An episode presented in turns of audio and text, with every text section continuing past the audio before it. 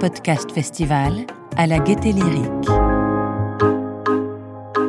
Les rencontres. Bonjour. Ah, mais c'est très fort.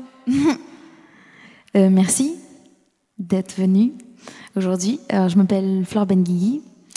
Euh, je suis chanteuse, autrice et compositrice dans un groupe qui s'appelle L'Impératrice. Et j'ai aussi un podcast qui s'appelle Chercher la femme. J'ai la chance d'avoir avec moi aujourd'hui Aliette Delalleux. Euh, Est-ce que tu peux peut-être présenter un peu ce que tu fais, Aliette, parce que tu fais beaucoup de choses. Donc je vais forcément en oublier. Donc si tu peux expliquer un petit peu. Je peux faire ça. Bonjour. Euh, je suis donc, comme c'est écrit, euh, autrice. Euh, J'ai écrit un livre qui est sorti cette année, qui s'appelle Mozart était une femme et qui raconte l'histoire de la musique classique à travers toutes les musiciennes, instrumentistes, chefs d'orchestre, compositrices qui ont existé dans l'histoire. Et donc, je suis aussi journaliste. Je tiens une chronique hebdomadaire à France Musique, donc toujours sur la musique classique et sur euh, ce qu'on appelle les musiques traditionnelles, folkloriques. Euh, on peut mettre beaucoup de choses là-dedans, mais disons voilà des musiques euh, du monde aussi, ce qu'on dit, mais j'aime pas trop cette appellation. Et puis voilà, après je fais plein de petits trucs à côté, euh, mais ma spécialité c'est surtout musique classique et surtout d'aller chercher les, toutes les compositrices oubliées dans l'histoire de la musique classique. Et il y en a. Énormément. Euh, donc pour vous donner un peu une idée de ce dont on va parler aujourd'hui, on va, on va parler donc de chercher les femmes euh, du monde de la musique, euh, un peu de, nos, de pourquoi on est arrivé à chercher euh, ces femmes-là, comment on les cherche, comment on les trouve. Et on, a choisi toutes les deux une femme qui nous inspire, dont on a tu en as déjà parlé sûrement dans tes chroniques déjà, et moi j'avais déjà fait un épisode sur elle. Et, après, on répondra à vos questions, si vous avez des questions. Voilà.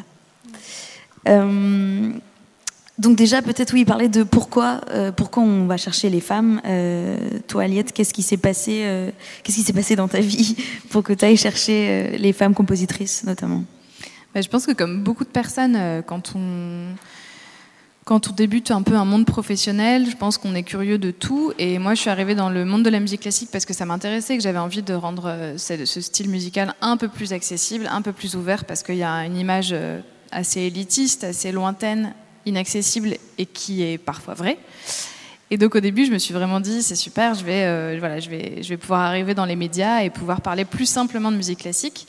Et j'ai eu ce biais de, pendant euh, peut-être aller 2-3 ans, de parler que de compositeurs, sans me poser une seule fois la question de euh, est-ce qu'il existe des compositrices? Sachant qu'avant, j'ai fait de la flûte traversière pendant 10 ans, en faisant beaucoup de solfège, du conservatoire, des écoles de musique, et jamais on m'avait parlé d'une seule compositrice. Donc j'étais vraiment sur en fait, une personne lambda qui a mis un pied dans la musique classique et qui se retrouve face à un monde d'hommes.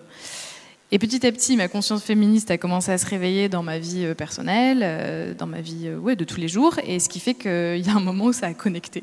je me suis dit, je peux pas être féministe et essayer de porter ces sujets dans, ma vie personnelle et de pas le faire dans mon milieu professionnel. Et en fait, comme d'habitude, je pense, et Flore, à mon avis, tu vas me dire la même chose, c'est qu'à partir du moment où on se pose la question, on tire des ficelles et on découvre un univers, mais hallucinant. Et en fait, ça a fait maintenant 5-6 ans que je travaille sur le sujet et je continue de découvrir des histoires, des histoires de femmes complètement oubliées, des stars à l'époque, euh, des compositrices reconnues partout, publiées, qui étaient jouées, qui étaient applaudies par, euh, voilà, enfin, dans des salles magnifiques avec des énormes orchestres et euh, dont on entend après plus du tout parler. Peut-être qu'on va revenir après sur le détail de pourquoi. Mais moi, ça a été vraiment euh, ce déclic-là de un jour me poser la question et puis après de faire des recherches. Et puis aussi, il faut que je le dise, c'est aussi l'écoute de musique composée par des femmes qui m'a aussi touchée, bouleversée, parce qu'il y a un peu ça, c'est que j'ai quand même une oreille un peu développée sur la musique classique et que j'ai aussi euh, eu des coups de cœur pour des œuvres. Euh, je me souviens très bien de la première œuvre que j'ai écoutée, je me suis dit, ça c'est incroyable, c'était un concerto pour piano de Clara Schumann. Et Clara Schumann, c'est l'épouse de Robert Schumann, qui a été complètement effacée par euh, son mari, qui lui a été bien, bien reconnu par l'histoire. Et euh, ce concerto pour piano qu'elle a composé, elle avait 16 ans. C'est une merveille. Et j'ai entendu ça, je me suis dit, mais c'est pas possible que je ne l'ai jamais entendu après euh, voilà, des années à, écouter de la musique classique. Et je te retourne la, question, Flore. Comment peut-être est venue aussi l'idée même du podcast Chercher la femme, que je recommande vivement. Ah, Merci. Euh, moi aussi, j'ai découvert Clara Schumann, euh, mais très récemment d'ailleurs. Et, euh, j'étais aussi complètement bluffée. Et évidemment, ma première réaction a été Ah, c'est c'est la meuf de Robert. et c'est fou. Bref, pardon. moi, donc, j'ai. Bah, moi, c'est plutôt en étant sur, en étant sur le terrain, disons, en tant que chanteuse, que je me suis rendu compte déjà qu'il y avait un problème de de présence euh, féminine euh, dans le monde de la musique, euh, en tournée la plupart du temps, mais même aussi dans les studios. et, donc je me suis dit, déjà c'est quelque chose qui me travaillait depuis des années, je me disais, bon, c'est bizarre quand même. Et, et en fait, j'écoute beaucoup de podcasts, et je me suis rendu compte qu'il y avait des podcasts sur les femmes, les femmes artistes, les, les pionnières, etc., mais qu'il n'y en avait pas beaucoup sur les femmes dans la musique. Il y avait le tien déjà. Euh, il y a un, podcast super aussi sur Nova qui s'appelle Pionnière, mais elle parle pas que des femmes musiciennes. Mais voilà, sinon, à part ça, il y a assez peu de podcasts sur le sujet. Et, euh, donc, je me suis tout simplement dit bah, que je pouvais essayer d'en parler, puisque en plus, même si euh, le syndrome de l'imposteur est quelque chose d'assez développé chez moi, je me suis dit, bon, je suis musicienne, je suis une femme, a priori, je peux m'en sortir pour parler de ce sujet-là. Même si, voilà, pour chaque épisode de mon podcast, euh, en général, j'interviewe une femme qui euh, pratique euh, l'instrument ou le métier dont je parle. Donc, donc c'est pas que moi qui parle. mais c'est venu de là, ouais, c'est venu un peu, voilà, un peu le même constat que toi, de toute façon, et cette envie d'essayer de faire un peu bouger les lignes. Et moi, j'étais assez surprise parce qu'en entendant certains épisodes, donc Chercher la femme, c'est vraiment par thématique. Enfin, je pense qu'il y en a qui ont dû peut-être déjà entendre, euh, mais c'est par thématique. Et je suis assez surprise parce que sur des thématiques comme euh, les batteuses, par exemple, je pensais vraiment que tu allais parler de choses assez récentes. Et en fait, à chaque fois, tu remontes l'histoire assez loin pour trouver des femmes qui ont existé il y a, en fait, il y a hyper longtemps et on connaît absolument pas leur destin. Et quand on se dit, oui, il y a une absence de modèles et euh, c'est pour ça que les femmes font pas de batterie, mais en fait, c'est faux. Les modèles, ils étaient déjà là. Et ça, enfin, j'imagine que ça doit te surprendre presque à chaque fois. Oui, complètement, parce que euh, de toute façon, comme mes épisodes ils finissent par une interview, j'essaye de prendre des histoires plutôt anciennes, comme ça on fait un lien entre le, passé et le présent. Mais oui, il y, a tellement de, de, femmes qui ont été ouais, invisibilisées, oubliées, et, euh, il faudrait faire je ne sais pas combien de saisons pour pouvoir parler de, tout le monde. Mais mais oui, j'essaie de remonter. Mais c'est vrai que je me rends compte aussi qu'il y a beaucoup d'Américaines dans, mon podcast. Euh, aussi parce qu'on a un manque cruel d'informations en France. Euh, je sais pas toi, mais moi j'ai vraiment, enfin je trouve beaucoup plus d'informations dans des, des, ouvrages américains ou sur euh, ou sur internet, euh, voilà, qui parlent de musiciennes américaines. Les françaises sont complètement passées sous les radars, quoi. Il y a un peu ça, mais après, euh, en musique classique, il y a quand même eu des gros travaux qui ont été faits sur les compositrices, euh, même si c'est des trucs très niches, c'est-à-dire que c'est plutôt des thèses euh, universitaires.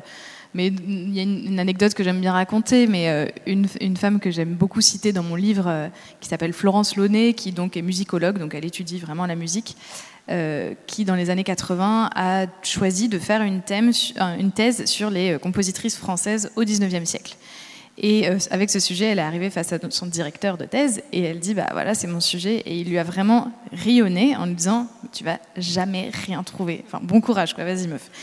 Et en fait, elle a évidemment trouvé euh, plein de noms, mais surtout elle en a publié un, enfin elle a publié un livre après chez Fayard qui est une sorte de bible avec mais des centaines et des centaines de noms de compositrices.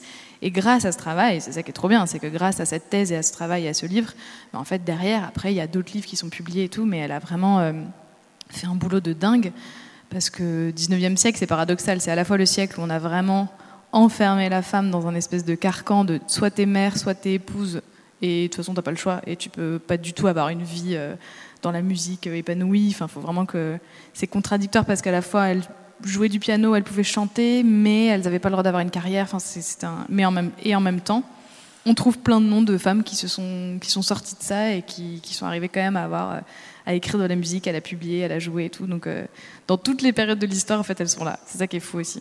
Mais en plus, paradoxalement, c'est, enfin même pas paradoxalement, c'est les ouvrages qui nous servent de référence, c'est souvent écrit par des femmes. Enfin, les recherches sont d'ailleurs faites par des femmes, des journalistes ou des spécialistes, des musicologues. Euh, c'est souvent les femmes qui vont chercher les femmes. Donc, euh, pour les hommes qui sont dans la salle aujourd'hui, euh, voilà, si vous voulez aider à changer ça, ce serait pas mal. est-ce que, on, je sais pas, peut-être juste parler aussi de comment, est-ce que comment tu fais tes recherches, toi? Est-ce que tu mm.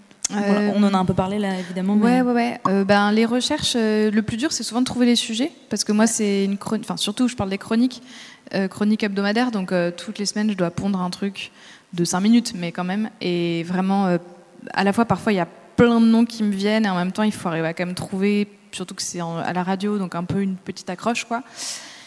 Et, et sur les recherches, ben, comme je suis à la radio et que je dois diffuser de la musique, euh, je fais vraiment gaffe à trouver une, compositrice dont on peut entendre la musique. Je ne peux pas me permettre de parler d'une nana qui a publié des super musiques, mais on n'a pas les partitions, enfin on a les partitions, mais pas les enregistrements. Et ce qui est compliqué aussi, et je pense que ça joue vachement dans le fait qu'elle soit invisibilisée, c'est qu'on peut trouver euh, une compositrice géniale qui a été enregistrée, mais malheureusement, l'enregistrement peut être soit un peu dégueulasse, soit l'interprétation, moi, c'est pas ce qui me touche. Et donc, en fait, parfois, quand dans l'histoire de la musique classique, il y a pu avoir des œuvres jouées pendant presque des, siècles et il a suffi d'une interprétation par un musicien ou une musicienne pour qu'en fait tout à coup ça devienne un truc complètement dingue et qu'on appelle ça chef-d'œuvre. Et les compositrices subissent un peu ça, c'est-à-dire que souvent elles ont un ou deux enregistrements d'une même œuvre et encore, et si c'est pas la bonne interprétation, bah, ça peut être un peu décevant. En fait, il y a vraiment une histoire d'interprétation.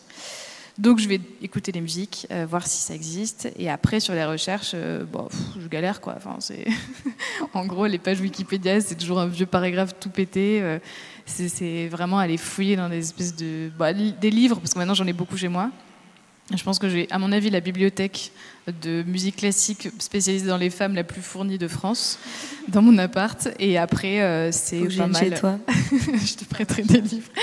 Et après, ouais, non, c'est un peu des, c'est court heureusement, mais euh, vraiment grappiller des infos et puis après écouter la musique et peut-être en, en, entendant la musique, tu peux aussi faire des liens sur euh, l'histoire, sur le contexte historique. Tu t'extrapoles quoi tu brodes. Je suis en train de vraiment raconter comment je fais des chroniques à base de rien.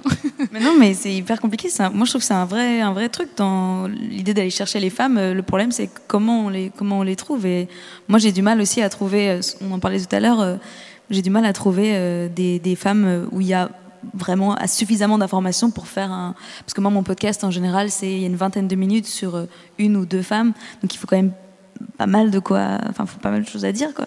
Et, euh, et parfois, euh, voilà, on se heurte à un vrai mur. Et en plus, parfois, je sens qu'il y a des femmes qui a des histoires à, raconter, mais il n'y a pas assez d'informations.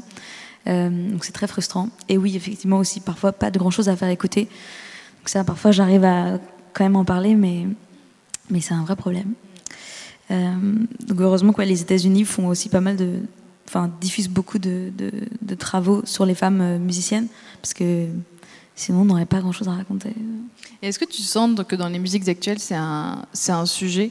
C'est-à-dire que même tu as commencé, et tu en parles aussi dans tes podcasts, aussi de ta position tu vois, en tant que chanteuse, de bien préciser que tu es aussi autrice, aussi compositrice, parce qu'on a l'habitude de mettre une image sur la chanteuse qui est très. Euh, c'est la meuf qui a juste. Euh, qui prête sa voix et c'est tout, en fait, qui a à limite pas de cerveau. Enfin, c'est vraiment un truc super cliché qui est encore présent.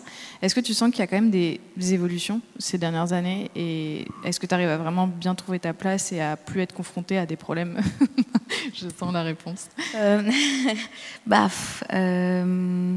C'est vrai que c'est, mais j'en parle dans le dernier épisode de la saison 1, le, fait que je me sens toujours obligée de préciser ça, que je suis chanteuse, mais aussi autrice et compositrice, parce que oui, il y a ce cliché euh, de la chanteuse euh, et cette hypersexualisation euh, très fréquente, qui effectivement a tendance aujourd'hui à changer avec les mentalités, mais non, on est quand même encore euh, vraiment enfermés dans des cases la, plupart du temps. Euh, et le syndrome de l'imposteur euh, reste très présent. Mais de toute façon, toutes les femmes que j'ai interviewées dans ce podcast m'ont parlé de leur syndrome de l'imposteur. Donc je pense que c'est quelque chose, oui, qui évolue aujourd'hui, mais, mais qui, doit, qui doit changer encore plus, beaucoup plus vite. Et j'ai aussi l'impression que ça passe par la reconnaissance de la part des hommes aussi, parce que alors, j'ai pas regardé s'il y avait. J'ai l'impression qu'il y a quand même plus de femmes aujourd'hui dans cette salle. Et, euh, et c'est pas grave, hein. mais, mais c'est juste. Et j'ai l'impression qu'il y a aussi plus de femmes qui écoutent mon podcast. Alors, il n'y a pas de statistiques pour ça, hein. euh, mais euh, j'ai en tout cas, je reçois plus de retours et je, suis plus partagée par euh, des femmes. Euh, donc voilà, j'ai l'impression qu'il y a. C'est quelque chose qui est. Ce problème, il est, il est un peu pris à bras le corps aujourd'hui par les femmes et pas encore vraiment par les hommes. Euh, je renouvelle donc mon appel. je suis j'ai arrêté. Mais euh, voilà, mais en tout cas, oui, c'est encore très présent. Et tu as, as, des conseils pour lutter contre le syndrome de l'imposteur? Non. tu sens que tu luttes encore aujourd'hui? Ah oui, bien sûr. Oui, c'est un truc qui, est encore très présent, mais, mais c'est quelque chose. Euh, pour moi, le, le, meilleur remède au syndrome de l'imposteur, je pense que c'est vraiment euh, le fait de créer du lien avec euh, les autres femmes de ce milieu et de du coup s'entraider, se valoriser. Et c'est quelque chose qui, pour moi, la porte de sortie, elle est là. Et c'est pour ça que je fais un petit aparté, mais pour l'instant, c'est à l'état de projet. Mais à partir de la saison 2 de mon podcast, qui sortira normalement à partir de janvier, euh, il y aura aussi, voilà, l'idée, ça va être aussi de créer des événements autour de, de, mon podcast pour pouvoir euh, créer plus de liens entre les femmes de ce milieu, parce que finalement, c'est les femmes du monde de la musique, on est quand même encore aujourd'hui très isolées. Euh, et, je pense que la fin du syndrome de l'imposteur, quelque chose que j'aimerais bien, euh, j'aimerais bien assister à ça, euh, arrivera qu'avec ça, pour moi, qu'avec cette, euh, cette sororité entre les femmes du milieu. Voilà, et ce qui nous fait une bonne transition peut-être pour parler de, donc de, femmes inspirantes dont on voulait parler un peu aujourd'hui. Donc je te laisse commencer peut-être. Ouais, on va commencer en musique classique. Il euh, y en a pas mal auxquelles je pense à chaque fois quand on me demande quelles sont mes compositrices préférées, ou notamment sur l'inspiration. Peut-être que sur l'inspiration, un peu sur la vie, c'est une compositrice qu'on va pas écouter, mais qui s'appelle Ethel Smith, qui est une anglaise et qui en fait euh, à 16 ans euh, veut être compositrice. Son père, c'est on est fin 19e siècle. Hein pour contextualiser, mais je pense qu'il y a parfois des choses qui ne changent pas. Mais son père refuse que sa fille devienne compositrice parce que ce n'est pas un métier pour une jeune fille. Donc elle se casse, elle, elle part, elle va jusqu'à Leipzig pour étudier au conservatoire. C'est la première femme à rentrer dans la classe de composition. Et elle commence à composer et elle rencontre euh, des gars comme Tchaïkovski ou ce genre de mecs qui disent ah, c'est pas mal ce que tu fais et tout. Donc elle continue, elle continue et après elle retourne en Angleterre et là en fait ses œuvres sont jouées euh, mais dans des énormes salles. Elle compose notamment une messe, ce qui est assez rare parce que tout ce qui est musique sacrée, il y a un moment donné où ça a été complètement empêché pour les femmes. Donc euh, un truc où la reine est là, la reine d'Angleterre est là et tout. Enfin c'est vraiment des gros événements. Et en fait, au bout d'un moment, ce qu'elle raconte dans ses mémoires, et ce qui est assez fort, c'est qu'elle dit J'en ai eu tellement marre de me battre pour faire entendre ma musique et me faire reconnaître en tant que compositrice que je me suis engagée dans un autre mouvement qui me faisait du bien, c'est les suffragettes, pour obtenir le droit de vote des femmes. Et donc, du coup, elle est devenue suffragette en Angleterre et elle a participé à toutes les manifestations. Elle a écrit un hymne des femmes euh, qui s'appelle La Marche des femmes, qui, était connu par toutes les suffragettes. Elle a fait de la prison parce que les suffragettes euh, bah, caillassaient euh, les vitres des ministres et tout. Donc euh, c'est une femme complètement incroyable et qui en plus était, euh, elle, elle, assumait, euh, elle, disait qu'elle était bi. En vrai, elle était lesbienne et elle était folle amoureuse de Virginia Woolf. Elle avait une correspondance avec elle. Elle avait des énormes chiens chez elle et donc il y a plein de photos. Elle a des gros chiens et tout. Enfin, elle est incroyable. Et voilà, Ethel Smith, moi je je la kiffe pour l'inspiration. Mais celle dont je parle, c'est plus parce qu'elle est c'est une, femme tellement importante dans l'histoire de la musique classique et qu'on a tellement oublié que j'ai vraiment envie de la réhabiliter à fond. C'est une femme qui s'appelle Hélène de Montgeroux. comme son nom l'indique, c'était une, femme de l'aristocratie qui en plus s'est mariée avec un marquis. Et on est période Révolution française. Donc c'est une, compositrice pianiste euh, qui, euh, qui va en fait euh, vraiment évoluer dans des cercles très privés, plutôt des petits salons privés, parce que bah, son statut d'aristo ne lui permettait pas d'être sur scène parce que c'était complètement indécent pour une femme de monter sur scène. Voilà, donc c'était petit salon privé et tout, mais elle avait un sacré nom déjà dans le milieu. Et en fait, ce qu'elle a fait, c'est qu'elle a écrit une méthode pour le piano d'apprentissage, un truc qui fait genre 700 pages, vraiment la méthode pour apprendre le piano, où il y a plein d'études, où il y a donc c'est vraiment elle qui compose, elle, fait plein de références à la musique baroque, Bach et compagnie, alors que c'était pas du tout la mode à l'époque classique, euh, donc pendant cette période-là. Et en fait, quand toute cette méthode va, circuler partout en Europe, sauf que jamais son nom sera cité, voire elle va être plagiée. Donc il y a des gars qui vont reprendre euh, plein de pages de sa méthode, qui vont la publier sous leur nom, tranquillou. Et en fait, ce qui est dingue, c'est que euh, on sait que cette méthode va arriver entre les mains d'un pédagogue allemand qui va avoir dans sa classe euh, Robert Schumann, Félix Mendelssohn, un peu Chopin, Brahms, toute la clique des compositeurs romantiques qu'on connaît bien. Et quand on entend la musique d'Hélène de Montjoux et sa méthode, elle l'a finie en 1812, donc on sait qu'elle a composé vraiment jusqu'en 1812. Et les mecs dont je parle, Chopin et tout ça, c'est vraiment plutôt milieu 19e siècle, donc c'est 50 euh, ans plus tard presque. On entend la musique d'Hélène de Montjoux. C'est un truc de fou. Et ce qui fait qu'en fait, quand elle était romantique avant l'heure, c'est-à-dire que pour elle, c'était la période classique, et elle a composé des trucs qui ont inspiré des grands compositeurs ensuite, qui n'ont pas, pas plagié, mais qui se sont largement inspirés de, sa vision aussi du piano notamment piano seul. On a l'impression que le premier qui a, publié des études pour le piano qui sont devenues des chefs-d'œuvre, c'est Chopin, mais elle, elle a écrit des études qui sont absolument sublimes parce qu'elle estimait que le piano, c'est un instrument euh, qui pouvait résonner euh, tout seul de manière magnifique. C'était pas trop le cas à l'époque. Donc, je propose qu'on écoute une de ces études que j'aime bien, c'est assez court, donc piano seul, euh, d'Hélène de Mongereau.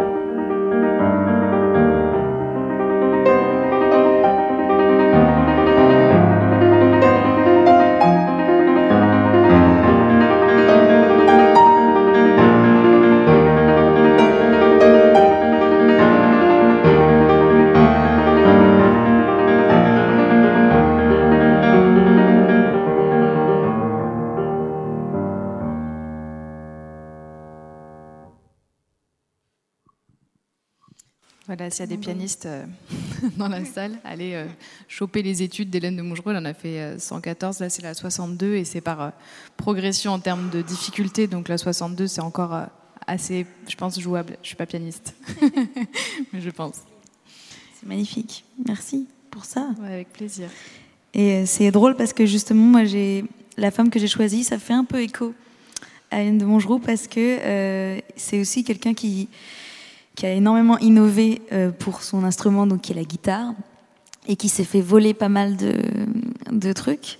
Euh, c'est Elisabeth Cotten. Donc Elisabeth Cotten, elle naît beaucoup plus tard, elle naît à la fin euh, du 19e siècle. Et en fait, donc elle, c'est une femme issue d'un milieu très pauvre, qui est noire en plus, en Caroline du Nord. Donc à l'époque, c'était pas ouf. Pour, pour elle. Et du coup, donc, elle se retrouve femme de ménage à 9 ans. Elle quitte l'école à 9 ans elle est femme de ménage avec sa mère.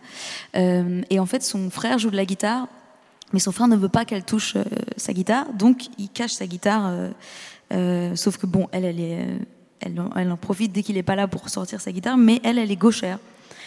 Et euh, pour pas se faire cramer par son frère, elle peut pas changer l'ordre des cordes de la guitare, donc en fait, elle retourne la guitare. Et donc, elle apprend à jouer de la guitare euh, à l'envers, disons. Et donc, elle invente une forme de picking. Donc, le picking, c'est quand on, le finger picking, c'est quand on joue euh, en général, donc c'est avec cette main-là. Elisabeth, c'est avec l'autre, mais c'est quand on joue en fait la mélodie et les accords et la rythmique en même temps à la guitare. Donc c'est beaucoup de la musique euh, country par exemple qui est jouée en picking, ou la musique folk. Et, euh, en fait, elle, elle invente un picking complètement euh, nouveau parce que au lieu d'avoir les aigus de la guitare, donc qui se trouvent en bas et donc jouer avec l'auriculaire et l'annulaire, et les basses en haut jouer avec le pouce, elle se retrouve avec l'inverse, avec les aigus vers le haut. Donc ça donne un picking complètement différent, qu'on appelle aujourd'hui le cotton picking. Et moi d'ailleurs, j'ai plein d'amis guitaristes qui pratiquent le cotton picking parce que c'est encore énormément euh, appris aujourd'hui, euh, mais qui pensaient que c'était euh, bah déjà que c'était un mec qui l'avait inventé, et puis même qui pensaient que c'était le cotton picking parce que rapport voilà au coton, on ne sait pas, mais à la musique traditionnelle, mais voilà donc personne ne savait que c'était déjà une femme qui avait inventé ce, ce, cette technique là. Et ensuite, son histoire est assez dingue parce que donc elle, est mariée à 15 ans, elle a un enfant à 15 ans aussi dans la foulée. Donc au, début, elle n'a pas une vie facile. Euh, mais déjà, quand elle est petite, elle compose des morceaux, notamment un morceau que, sa famille appelle la chanson d'Elisabeth, mais qui en fait s'appellera beaucoup plus tard Freight Train. C'est un morceau sur les trains qui passaient devant chez elle quand elle était petite. elle était fascinée par, par les trains. Et en fait, donc plus tard, donc toute sa vie, elle fait des ménages euh, chez les gens. Euh, et, en fait, quand elle a à peu près 40 ans, euh, elle est déjà grand-mère et elle se retrouve à, travailler dans un magasin. Et travaillant dans un magasin, elle rencontre la famille Seeger, en fait, qui est une famille de compositeurs et de musicologues très reconnus à l'époque. Et en fait, elle, retrouve la petite fille Peggy Seeger qui était perdue dans le magasin. Elle la ramène à sa mère, elle sympathise avec la mère et elle est embauchée par la famille pour être un peu la, voilà, la bonne à tout faire euh, chez eux. Et donc elle est au contact de la musique en permanence et euh, elle se remet à jouer de la guitare euh, alors qu'elle n'a pas joué depuis des dizaines d'années et elle est toujours très bonne à la guitare. Et en fait elle joue souvent ce morceau qui s'appelle Freight Train, donc, qui est donc sa chanson. Et, la jeune Peggy qui grandit et qui devient une chanteuse de folk reconnue, un jour joue le morceau à Londres, lors d'un concert à Londres. Et, et elle, elle, autorise l'enregistrement même du morceau là-bas. Et en fait, le morceau devient énorme, devient un hit, mais presque instantané. Et il est enregistré par plein, plein, plein de musiciens de l'époque, dont par exemple Peter, Paul and Mary, euh, mais parmi tant d'autres. Et euh, le truc, là où ça rejoint Hélène de Mongereau, c'est qu'il y a deux mecs qui disent que c'est eux qui ont composé le morceau et qui l'ont euh, composé et écrit et qui donc touchent tous les droits du morceau, ce qui génère quand même beaucoup d'argent à l'époque, parce que le morceau est très connu. Euh, et, elle, elle entend quelques années plus tard à la télévision, elle, regarde la télévision et elle, entend sa chanson. Euh, et elle se dit qu'il y, a un problème. Et heureusement, euh, la famille Seeger, donc comme ils, étaient assez connus à l'époque, ils arrivent des années plus tard à rétablir la vérité et à la créditer en tant qu'autrice et, compositrice, mais ce ne sera pas rétroactif. Donc déjà, elle leur a perdu pas mal d'argent. Et, ce qui est assez beau, c'est qu'elle elle, en, enregistre un album à 60 ans avec justement la famille Seeger. Et après, elle part en tournée. Elle a 70 ans et elle fait une tournée dans tous les États-Unis et elle est adulée par, euh, euh, même les jeunes générations. Et elle obtient même un, Grammy Award à 90 ans, donc en 1984, euh, pour le meilleur album folk. Et il y, a une session, on, va, on, peut peut-être lancer la vidéo. Il y a une session qu'elle enregistre à peu près à cet âge-là de son morceau Freight Train. Et c'est vraiment, vous allez voir, c'est assez incroyable extrêmement touchante.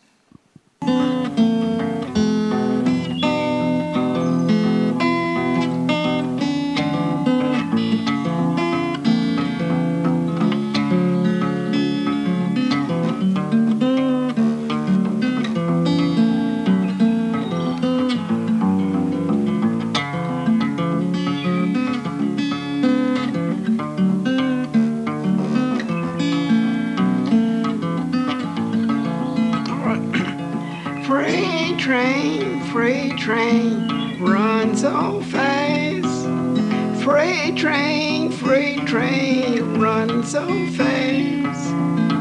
Please don't tell what train I'm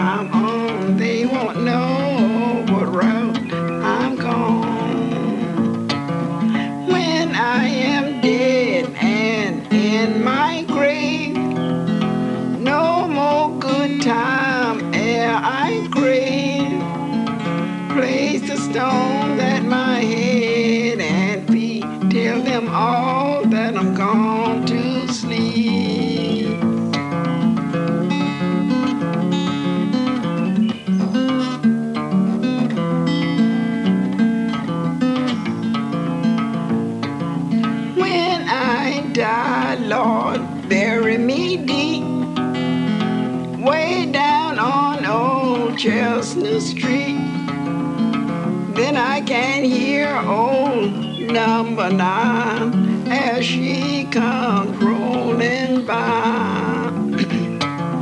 freight train, freight train runs so fast.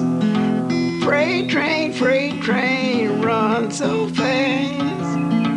Please don't tell what train I'm on. They won't know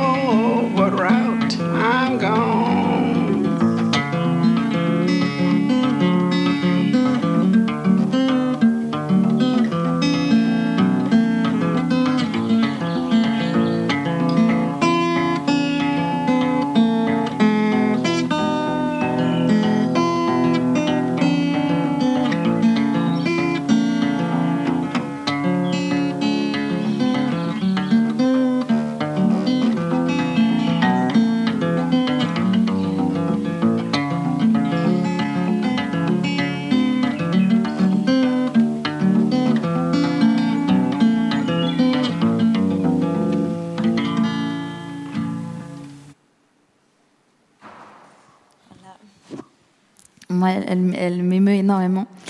Euh, donc voilà, des destin assez incroyable. Euh, et en plus, voilà, une femme qui s'est fait, j'en ai pas beaucoup parlé aussi, mais euh, qui a été victime donc, de sexisme et aussi de racisme beaucoup à cette époque-là, parce que les femmes sont invisibilisées dans la, musique, mais les femmes noires, elles les, les, sont, font partie des, voilà, des, des femmes les plus invisibilisées. Euh, et c'est assez fréquent finalement que je parle de femmes noires dans mon podcast aussi, parce qu'il y en a beaucoup qui ont été euh, complètement oubliées. Et euh, surtout que ce qui est intéressant avec Elisabeth Cotten, c'est que elle est arrivée au moment d'un revival de la folk dans les années 60 qui était essentiellement blanche, alors qu'à l'origine la musique folk était euh, une musique plutôt noire. Et, euh, et c'est vrai qu'elle elle, s'est fait piller par et en plus par deux compositeurs dont je parlais tout à l'heure qui sont deux mecs blancs aussi quoi. Donc bon, voilà. Euh, mais, mais à la fin, elle s'est acheté une maison à 80 ans. Elle a enfin pu s'acheter une maison. Elle a arrêté de faire des ménages. Donc euh, voilà, il y a quand même eu une justice un peu tardive, mais pour Elisabeth Cotten. Il y en a pas mal dans ton podcast. euh, c'est exactement ce même schéma, quoi, des femmes qui se font complètement entubées par des hommes plus puissants, qui comprennent les rouages de la musique, comment ça marche, l'industrie, et qui en fait signent des textes, signent des musiques, et enfin font des enregistrements, et puis derrière, elles, touchent pas. euh, Enfin, c'est aussi une histoire d'argent, quoi. Bah oui, parce que, pas d'argent. Oui, en plus, les, en l'occurrence, dans la musique, souvent ceux qui tiennent les rênes du pouvoir, ce sont les hommes. Avant, avant, le- avant cet entretien, on parlait de Phil Spector tout à l'heure en arrivant. Et, et voilà, Phil Spector que, qui revient beaucoup de fois dans mon podcast parce que c'était un producteur extrêmement puissant et qui était en plus extrêmement toxique. Euh, Et ça, ça n'a pas énormément changé parce que quand on regarde qui Non. dirige euh, les maisons de disques, qui dirige les salles de concert euh, en musique classique, n'en parlons pas. Enfin, il y a un seul opéra dirigé par une femme en France et c'est ça partout quoi. Enfin, c'est encore un truc qui, qui devrait changer pour faire évoluer les choses dans, dans ce milieu quoi. complètement. C'est l'heure des questions. ou- Ouais, est-ce que, est-ce que vous avez des questions?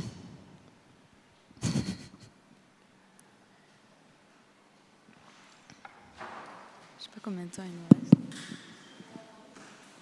Je crois qu'il y a un micro qui arrive. Ouais.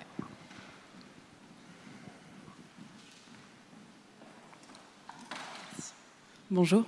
Bonjour. Donc, tout d'abord, merci parce que j'écoute à tous les deux vos podcasts et euh, c'est vraiment de la matière à réfléchir souvent. Euh, ma question est plus sur le plan médiatique.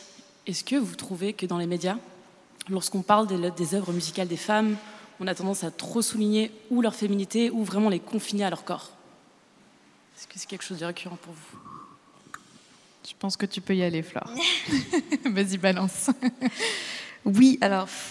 euh, mais c'est bien parce que je pense qu'on peut tous les deux en parler, parce que ça vaut pour les chanteuses euh, énormément, mais ça vaut aussi pour les instrumentistes, euh, euh, parce que les instruments euh, ont un sexe, malheureusement.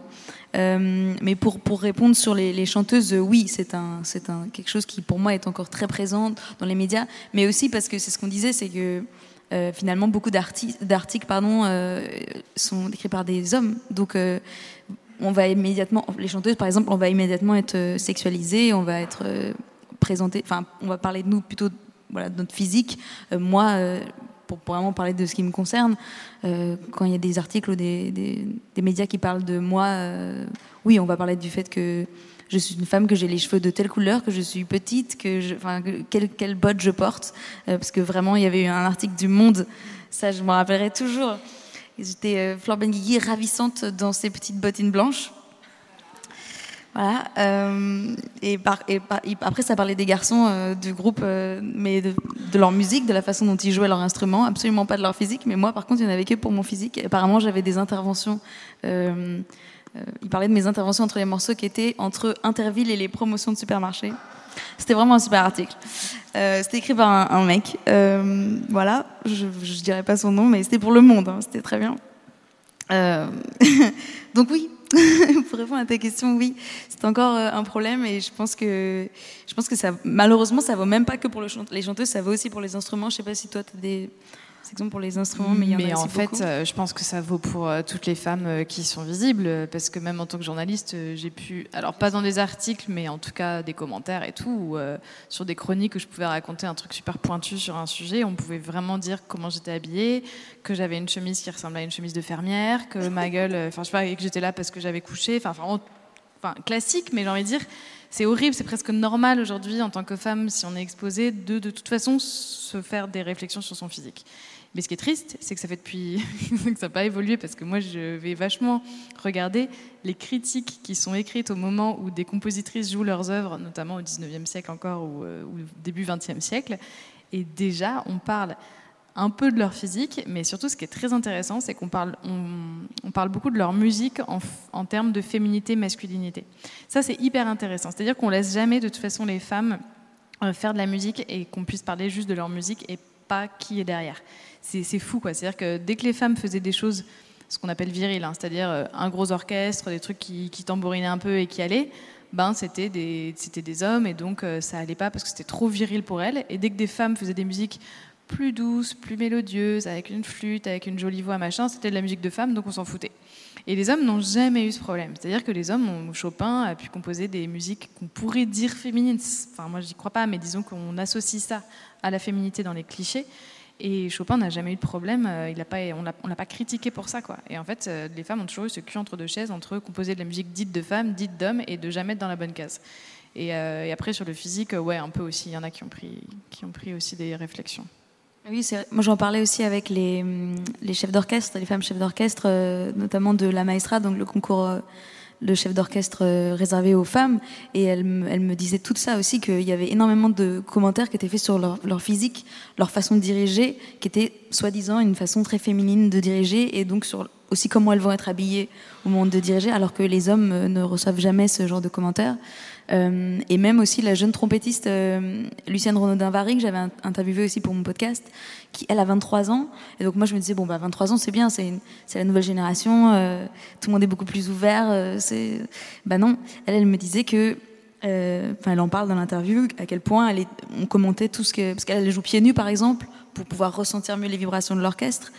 Et bah, si elle veut jouer pieds nus, elle joue pieds nus. Mais elle se prend tout le temps des commentaires là-dessus, soi-disant c'est une opération marketing, soi-disant c'est c'est une façon d'être euh, d'être sexualisé, alors que c'est juste pour ressentir les vibrations. Et puis je pense que si un mec se mettait pieds nus, bah, tout le monde dirait bon bah il veut se mettre pieds nus, tant mieux.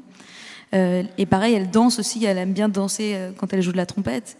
De la même façon, voilà, elle se fait euh, critiquer pour ça. Donc euh, ouais, c'est pas, on n'est pas, on n'est pas encore sorti de l'auberge.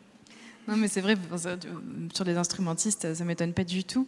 Et surtout qu'on peut vraiment faire la comparaison parce qu'on pourrait dire oui, mais les hommes qui, euh, des instrumentistes classiques qui s'habillent un peu de manière excentrique, ils pourraient avoir le même genre de réflexion. Et en fait, quand on regarde vraiment dans les faits, il y a quelques instrumentistes qui se libèrent et vont arriver avec. Euh, pas, une veste un peu à paillettes ou des chaussures un peu stylées, machin et tout. C'est ouhou, pour la musique classique, c'est dingue, hein, parce que bon, les gens s'habillent quand même en noir, un peu chiant, quoi. Et en fait, euh, eux, c'est plus genre, euh, waouh, c'est la rock star du classique, c'est trop incroyable et tout.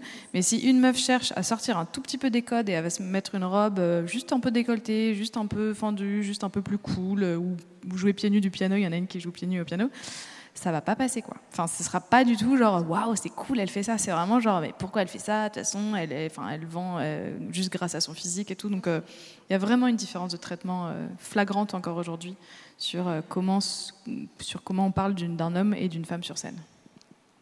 Merci.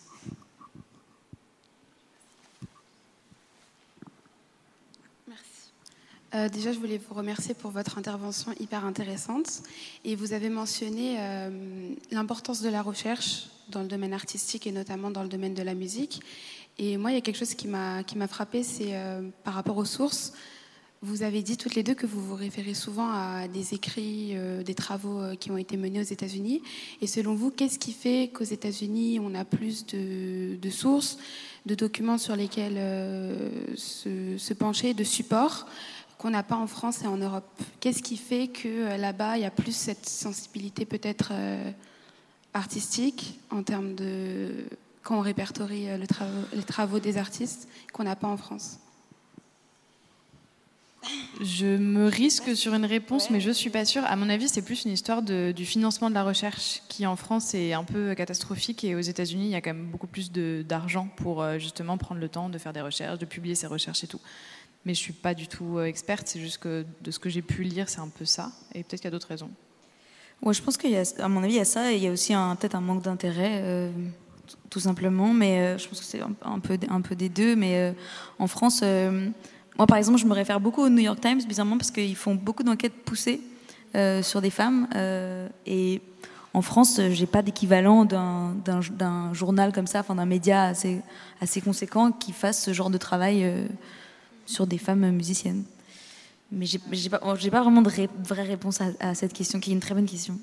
Ouais, et puis je pense qu'il y a peut-être une réponse par là-bas, mais je pense aussi, euh, encore une fois, je, je ramène souvent la musique classique, mais c'est mon domaine d'expertise. Mais par exemple, un truc tout con, mais euh, les États-Unis sont beaucoup plus sensibles aux compositrices et à les mettre en valeur. Donc, ce n'est pas dans le cadre de la recherche, mais dans le cadre des programmations.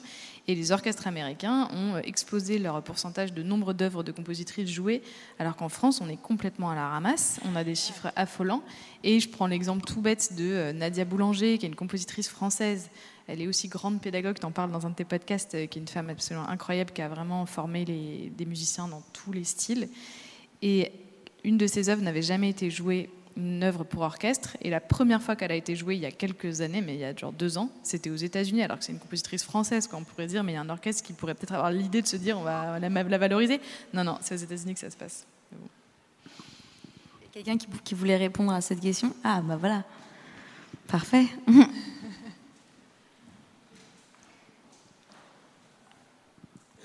Bonjour, alors je suis malade, alors désolée pour m'avoir un peu cassée mais euh, on a une double réponse complémentaire. Euh, il y a aussi la question des cultural studies qui ont mis beaucoup de temps à arriver en France. Euh, pourtant, aux États-Unis, en Angleterre, ça a été vraiment beaucoup mis en avant, mais en France, enfin, je salue une professeure que j'ai eu en master d'Albavie qui a fait toute sa thèse sur la fanbase de Mylène Farmer, qui s'est beaucoup de fait moquer en France parce que ben, la musique et la culture, c'est pas un sujet sérieux d'étude. Et du coup, c'est une théorie que j'avance de peut-être pour ça qu'en France, on n'a pas trop ça et que ça met plus de temps, mais ça commence à arriver quand même. Mais c'est un peu une de mes théories. Et euh, Augustine, peux-tu complément Moi, c'est pareil, je vais pas me. Déjà, merci beaucoup hein, pour, euh, pour ce moment, c'est très sympa. Euh, je veux pas heurter enfin, en disant de mauvaises réponses, mais je pense qu'aussi le, le féminisme s'est beaucoup développé aux États-Unis et que du coup, la France étant un pays extrêmement conservateur, le féminisme a mis du temps aussi à, s'infuser, on va dire, euh, dans les recherches et dans la société en général. Et euh, c'est peut-être lié à ça aussi, ouais, c'est que les États-Unis sont aussi plus ouverts en termes de recherche, c'est sûr. Voilà, c'est tout ce que j'avais à dire. Non, merci, merci, vrai, hein. merci. Super complément. Bon courage pour le mal de gorge. Je compatis. T'as des remèdes de chanteuse On en parle après le micro, mais parce que je réagissais, excusez-moi, bonjour. Euh, juste, on va pas rester des heures, mais juste sur ce complément euh, pour euh, la recherche, il y a deux autres facteurs. Déjà, c'est qu'il y a très peu d'éditeurs qui. Alors moi, j'ai un podcast qui est consacré à Prince et un podcast qui est consacré à la littérature musicale. Et donc sur la littérature musicale, c'est très difficile de trouver. Euh, effectivement, il y a très peu d'éditeurs. Je tourne autour des mêmes systématiquement. Il y a une autre euh, raison qui rejoint euh, les deux, mes deux sujets de prédilection, c'est la manière dont la musique est enseignée en France. Aux États-Unis, c'est culturel. Il y a soit les fanfares, soit les églises. On parlait des, des, des, des artistes noirs américains aux États-Unis. Les églises, c'est très sérieux les groupes qu'il y a là-bas. Et donc, euh, pour donner une idée du regard qu'a l'Amérique sur euh, la France, je vous raconte une anecdote très courte. Prince avait un musicien euh, français. Et un jour il lui dit dis-moi j'ai une question qui me taraude que j'ai envie de te demander. C'est vrai qu'en France vous apprenez la musique avec une flûte à bec et le musicien a répondu oui et il a dit ah je comprends. Voilà. Donc ça doit répondre un peu à la problématique. Oh les pauvres flûtistes. Elle prend toujours cher la flûte à bec. C'est très beau en vrai hein. en plus, ouais. non, moi je faisais de la flûte traversière oui. c'est mieux Mais oui, c'est vrai, il y a une différence, je pense, sur l'apprentissage de la musique, c'est évident, c'est sûr. Et en effet, je pense qu'après, on est, mine de rien, en France, en musique classique, il y a quand même des. Bah, le Conservatoire de Paris est, en train de monter, hein, parce que c'est dirigé par une femme depuis pas longtemps, et qui a, enfin, il est en train de vraiment grimper euh, dans les classements mondiaux des écoles pour apprendre la musique, euh, enfin les lieux d'enseignement de la musique. Mais euh, pour le reste, euh, même musique actuelle et tout, en effet, on n'est pas un pays de référence, je pense. Non, et puis moi je le vois même quand je dois, quand je dois faire mes interviews pour euh, chaque épisode. Il euh, y a des, des, épisodes où je galère vraiment à trouver des, des, Françaises, parce que du coup là je suis obligée de trouver des Françaises pour l'interview, je peux pas me tourner vers les États-Unis. Et, euh, et, parfois c'est très compliqué de trouver des, Françaises qui soient, qui, soient, qui soient instrumentistes, qui fassent l'instrument en question et qui puissent répondre à mes questions. Donc on... ouais, il y a du taf.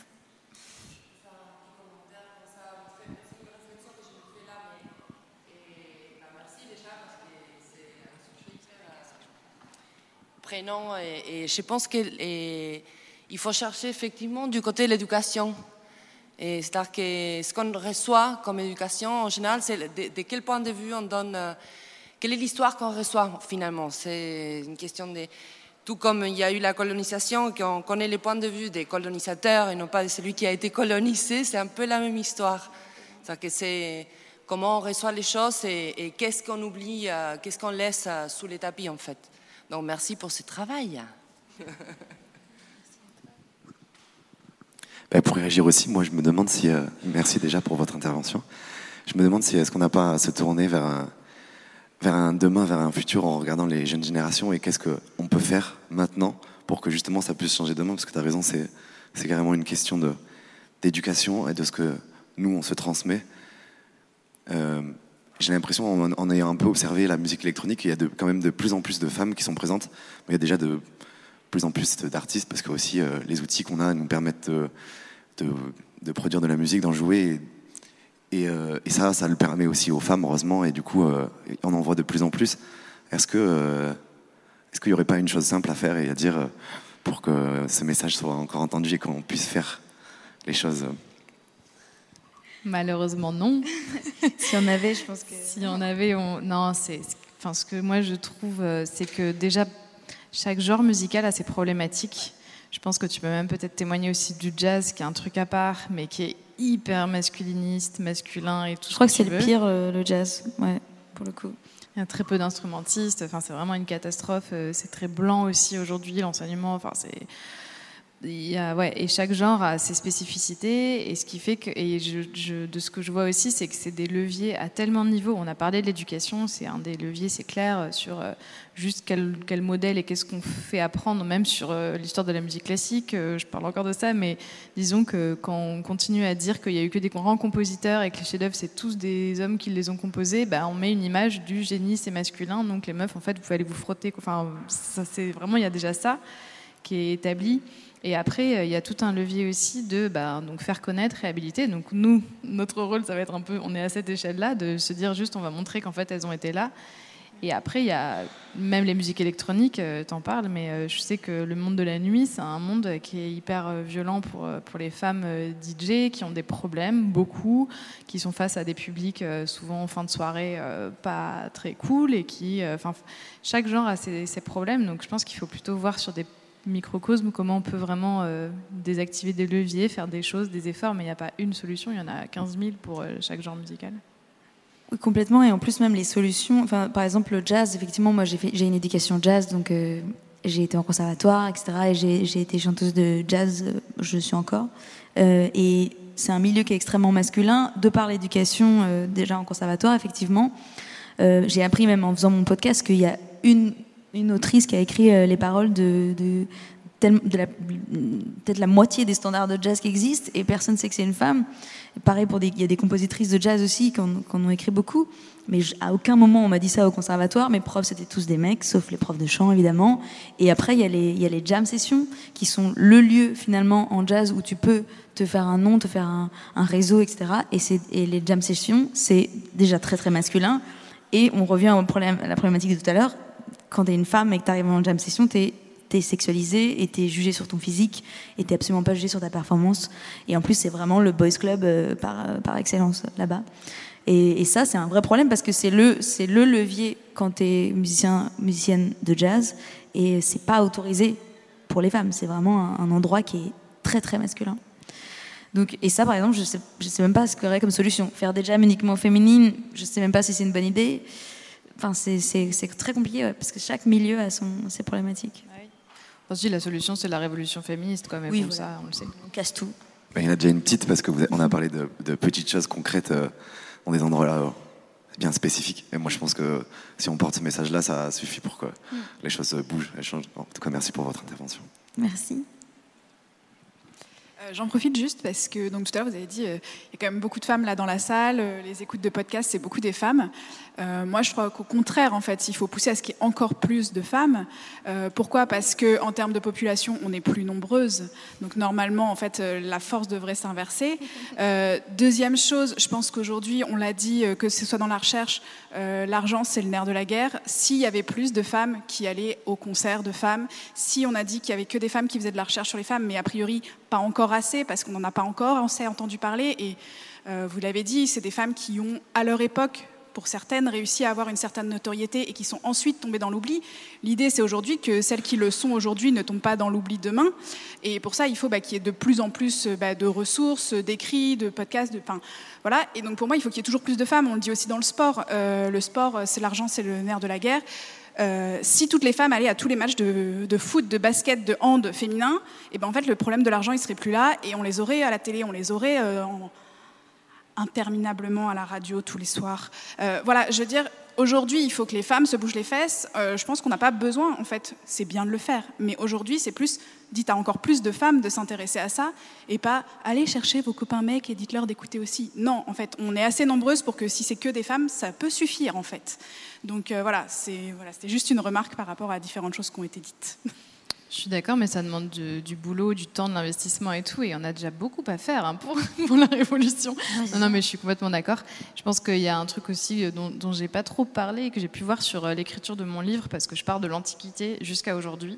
Et, euh, et je retrace euh, dans les grandes lignes, c'est hyper accessible, c'est pas exhaustif non plus, mais je retrace vraiment aussi la condition des femmes au fil des siècles, euh, mais un peu à la lumière. C'est drôle parce que je finissais l'écriture de mon livre et il y a Titiou Lecoq avec euh, les effacés de l'histoire qui sortait le sien. Et j'étais hyper rassurée de lire son livre parce que j'ai vu plein de liens. Parce qu'en fait, euh, la condition des femmes, bah, forcément, conditionne le monde de la musique aussi. Et je pense que ce que j'ai retenu à la fin de l'écriture, c'est que ce n'est pas une avancée. la condition des femmes ne fait pas que avancer. C'est-à-dire qu'il y a vraiment eu des moments de recul hyper violents. Euh, il y a eu des mouvements féministes euh, pendant, avant la Révolution française, il y en a eu au début du XXe siècle.